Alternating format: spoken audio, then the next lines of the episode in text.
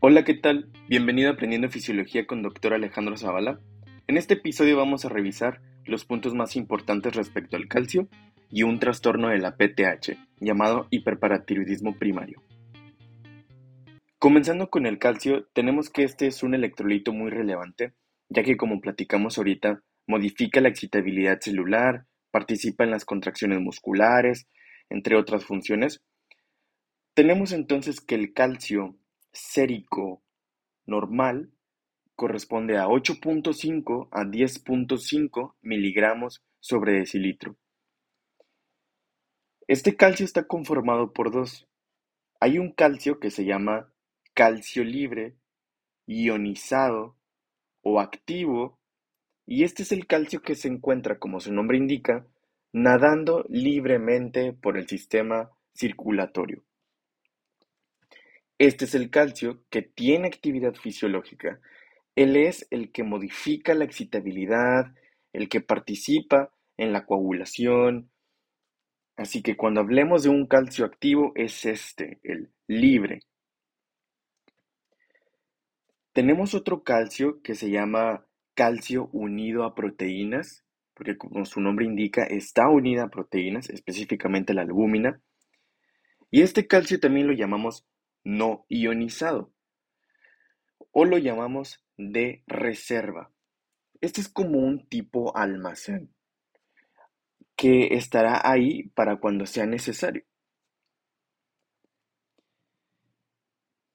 Ya teniendo en cuenta esto, hablemos del calcio libre. Como te comento, este es el activo, el que tiene mayor repercusión en el organismo, y hablemos un poquito en cuanto a excitabilidad celular. Tenemos que excitabilidad celular corresponde a qué tan fácilmente una célula se va a activar una neurona, un músculo, una glándula.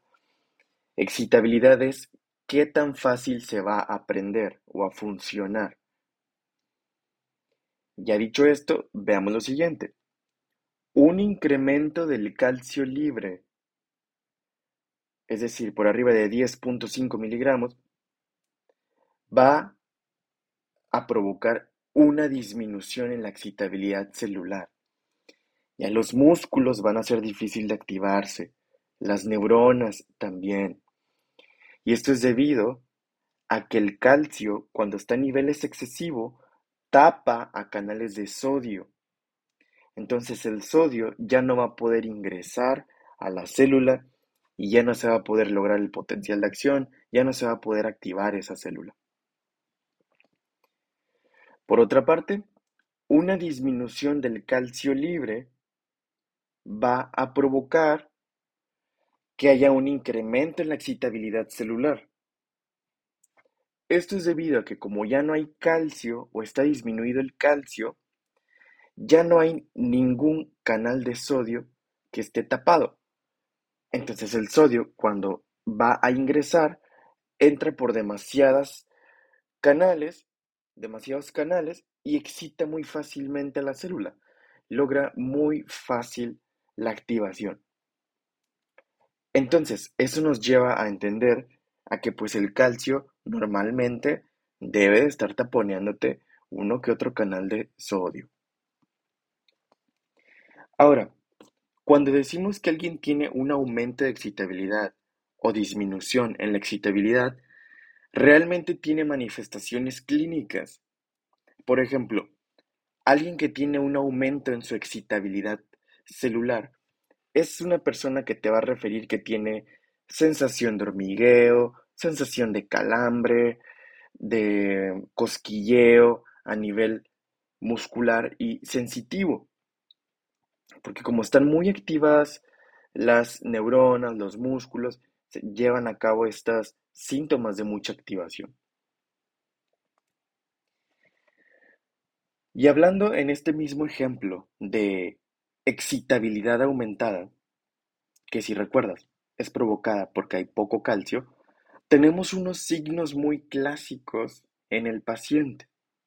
Hay un signo que llamamos signo de Chopstick. En este damos un pequeño golpecito cerca del músculo macetero a nivel de la cara y el paciente presenta contracciones muy, muy intensas. Se le acalambra ese músculo macetero. Este es el signo de Chopstick y está indicando un aumento de la excitabilidad. Es que al hacerle un poquito de percusión o un poquito de golpecito en el músculo, se activa muy rápido este.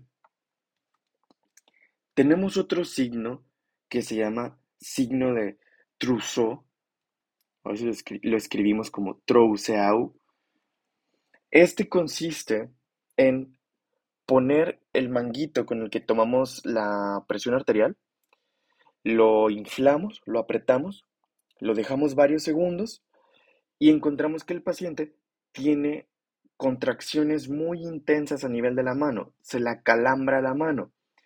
Esto es un signo de excitabilidad aumentada también, porque al estar apachurrando con el manguito se están activando nervios y se está provocando contracciones intensas.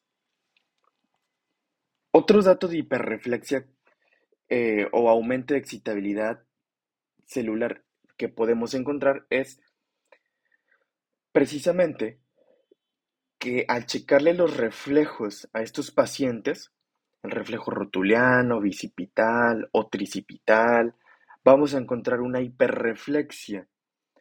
Entendamos como hiperreflexia un incremento en la intensidad del reflejo. O sea, van a ser contracciones muy bruscas en respuesta a cuando lo, lo golpeas con el martillito de reflejos. Y entonces, bien, estos son unos signos de excitabilidad celular aumentada. Chopstick, Trousseau e hiperreflexia osteotendinosa. Y además el paciente comenta que siente hormigueos, que siente calambres, que está todo como que muy, muy activo. Y bueno, cuando haya una excitabilidad disminuida, pues tendremos una disminución de los reflejos y no van a estar presentes estos signos.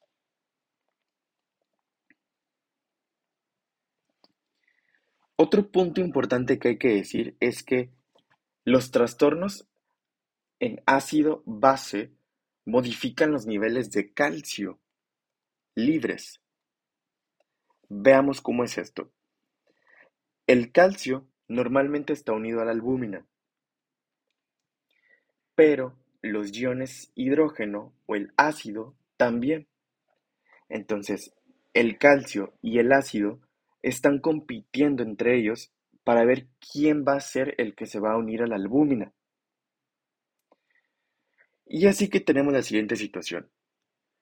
Cuando hay acidosis, es decir, un incremento en la cantidad de ácido, los ácidos ganan. Ellos son los que se quedan con la albúmina. Entonces, todo este ácido quita al calcio de su posición, que estaba unido a la albúmina, y lo manda a ser libre. Así que una acidosis aumenta al calcio libre y recordemos que este es el que puede causar afectaciones fisiológicas. Entonces, al aumentar el calcio libre, tendremos que disminuye la excitabilidad de las células.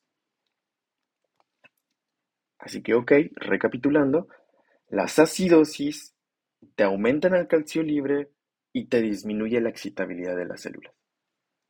Continuamos. Por otra parte, las alcalosis es cuando hay una disminución del ácido. Aquí en esta situación, como ya no hay ácido, el calcio, ahora él es el que se va a quedar con la albúmina. Entonces el calcio que andaba libre viene a unirse a la albúmina. Y si te fijas, ¿qué es lo que está pasando? El calcio libre está disminuyendo porque se está yendo a unir a la albúmina. Entonces, el calcio libre como tal está disminuyendo. Y esto va a provocar un aumento en la excitabilidad celular.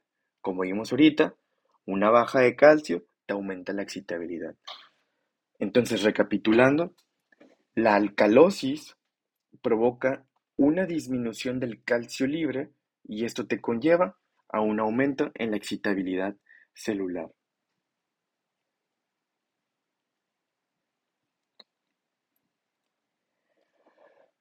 Y bien, hemos acabado el calcio. También hay que agregar aquí un poquito mm, secundario a este tema, pero vamos a hablar de esto. La vitamina D, como ya bien sabes, se encarga de la absorción de calcio y de fosfato a nivel intestinal. Bueno, puede haber ocasiones donde hay trastornos de la vitamina D. Y a un exceso de la vitamina D lo vamos a llamar calcinosis esto puede ocurrir por algún síndrome genético, intoxicación con vitamina D, ya sea por suplementos. Y lo que te va a ocasionar es que se calcifiquen algunos órganos y tejidos. Tejidos blandos de las manos eh, o a cualquier nivel del organismo. Hay calcificaciones, incluso de órganos también. Por otra parte, la disminución de vitamina D la vamos a conocer como en niños raquitismo y en adultos osteomalacia. Esto se debe sobre todo porque hay una disminución a la exposición a la luz solar. Entonces ya no tenemos la vitamina D suficiente y pues termina bajando la vitamina D. Eh, al no haber vitamina D, hay una falta en la absorción de calcio a nivel y de fosfato a nivel de intestino. Entonces pues tenemos que estas personas pues les bajaría el calcio. Y además decir que el hueso de estas personas se tornaría algo débil. Porque si te acuerdas, la vitamina D hace que los osteoblastos estén formando material óseo. Entonces, bien, como no hay vitamina D, no se produce material óseo, así que los huesos están un tanto débiles. De hecho, el hueso se puede llegar a deformar, como arquear, una tipo forma así como de, sí, un arco tal cual. Y esto es lo que conocemos como raquitismo o u osteomalacia, una alteración en el hueso debido a que está deficiente la vitamina D. Y listo. Continuando ahora sí con un trastorno de varios de la PTH, tenemos al hiperparatiroidismo primario. Hiperparatiroidismo es que haya mucha hormona paratiroidea, ¿sí? que haya mucha PTH. Y se llama primario porque el problema se está originando específicamente en la glándula. Es decir, hay un adenoma en la glándula paratiroidea y ella está liberando un exceso de PTH. Entonces, hiperparatiroidismo primario es un tumorcito en la glándula paratiroide secretor de PTH. Hay bastante PTH en estas personas. La PTH que se libera es funcional. Tiene sus acciones de destrucción de hueso, activación de vitamina D, eliminación de fosfato, todo lo que dijimos de la PTH en el episodio anterior. Pero bien, antes de decirte las alteraciones químicas que tienen estos pacientes, estos pacientes, el cuadro clínico es que ellos tienen una osteoporosis muy marcada y tienen muchas fracturas espontáneas o con al menor traumatismo. ¿sí? Esto es debido a que la PTH provoca destrucción de hueso. Entonces, ok, tienen huesos frágiles estas personas y tienen muchas fracturas patológicas. Además, estos pacientes a nivel de la vía urinaria tienen formaciones de litos de calcio tienen muchas arenillas, muchas piedritas de calcio. Y es que esto es debido a que como hay tanto calcio en la sangre, todo este calcio se filtra a nivel del glomérulo renal y hay bastante calcio a nivel de la vía urinaria. Entonces todo este calcio se empieza a acumular y forma arenillas y forma piedritas. Entonces, esto también es un dato que nos orienta a esta enfermedad. Así que hablando en cuestiones académicas, si te ponen a un paciente que te dicen que tiene muchas fracturas, que tiene también piedras en la vía urinaria y además tiene un tumorcito a nivel del cuello, evidentemente te vas a orientar a esta patología, a un hiperparatiroidismo primario. ¿Sí?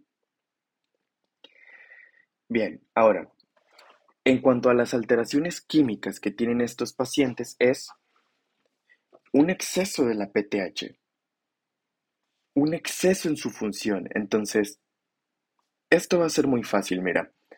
Como tienen mucha PTH, déjame te digo que es todo lo que tienen aumentado. Tienen aumentada la liberación de PTH, aumentado el calcio en sangre, ¿sí? por la resorción de hueso, todo esto.